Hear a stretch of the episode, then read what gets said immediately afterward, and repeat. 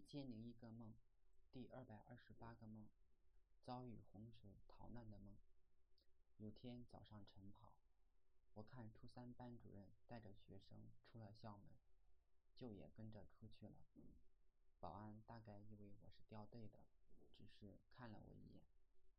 而初三班主任距离我很远，没有看到我。我们出了校门以后，沿着小路往南出了镇子。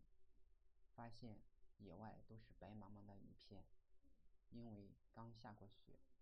这是今年的第一场雪，大家都很高兴，又蹦又跳。不一会儿，北边过来一些女学生，大概是其他班的。我们不想让他们看雪，就惊叫着往北跑，就像遇到突发事件一样。那些女生不知所措，也跟着跑向学校方向。不一会儿就消失了踪迹。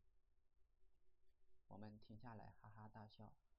后来有同学发现雪融化了，形成小溪流，又汇集成小水潭。我们觉得很神奇。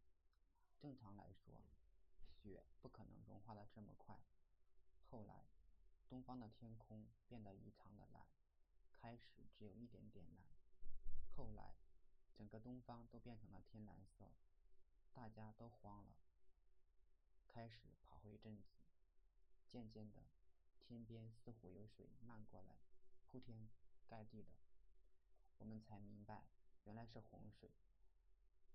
我和一个同学商量着回他的湖北老家，因为他们家很多大山，应该不会被洪水淹没。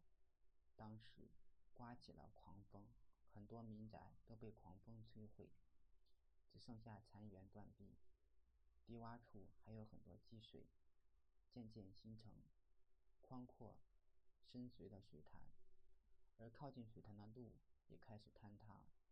我和这同学往横跨水潭的土路上飞奔，土路已经坍塌了一半，但是这条路是唯一跨越水潭的路了，很惊险，我们闯了过去。然而不久我们就迷路了。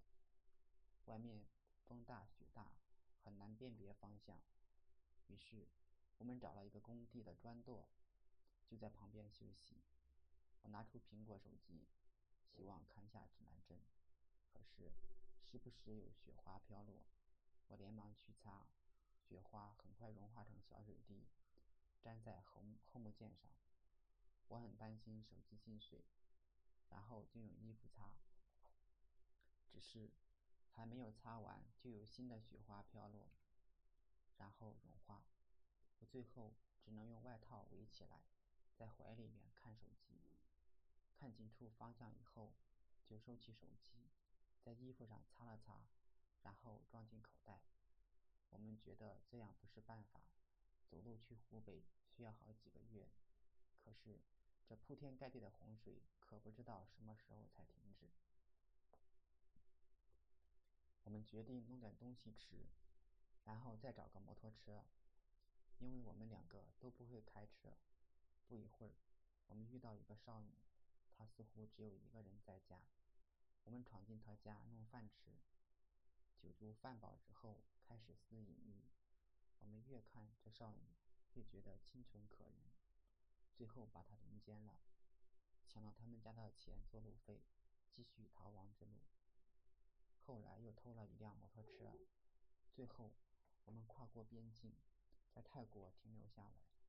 同学转道去了法国，我去拜访本地的黑帮，把我的仅有的五块钱给了小头目。后来这黑帮发展成为泰国第一大黑帮，名字就叫五块钱。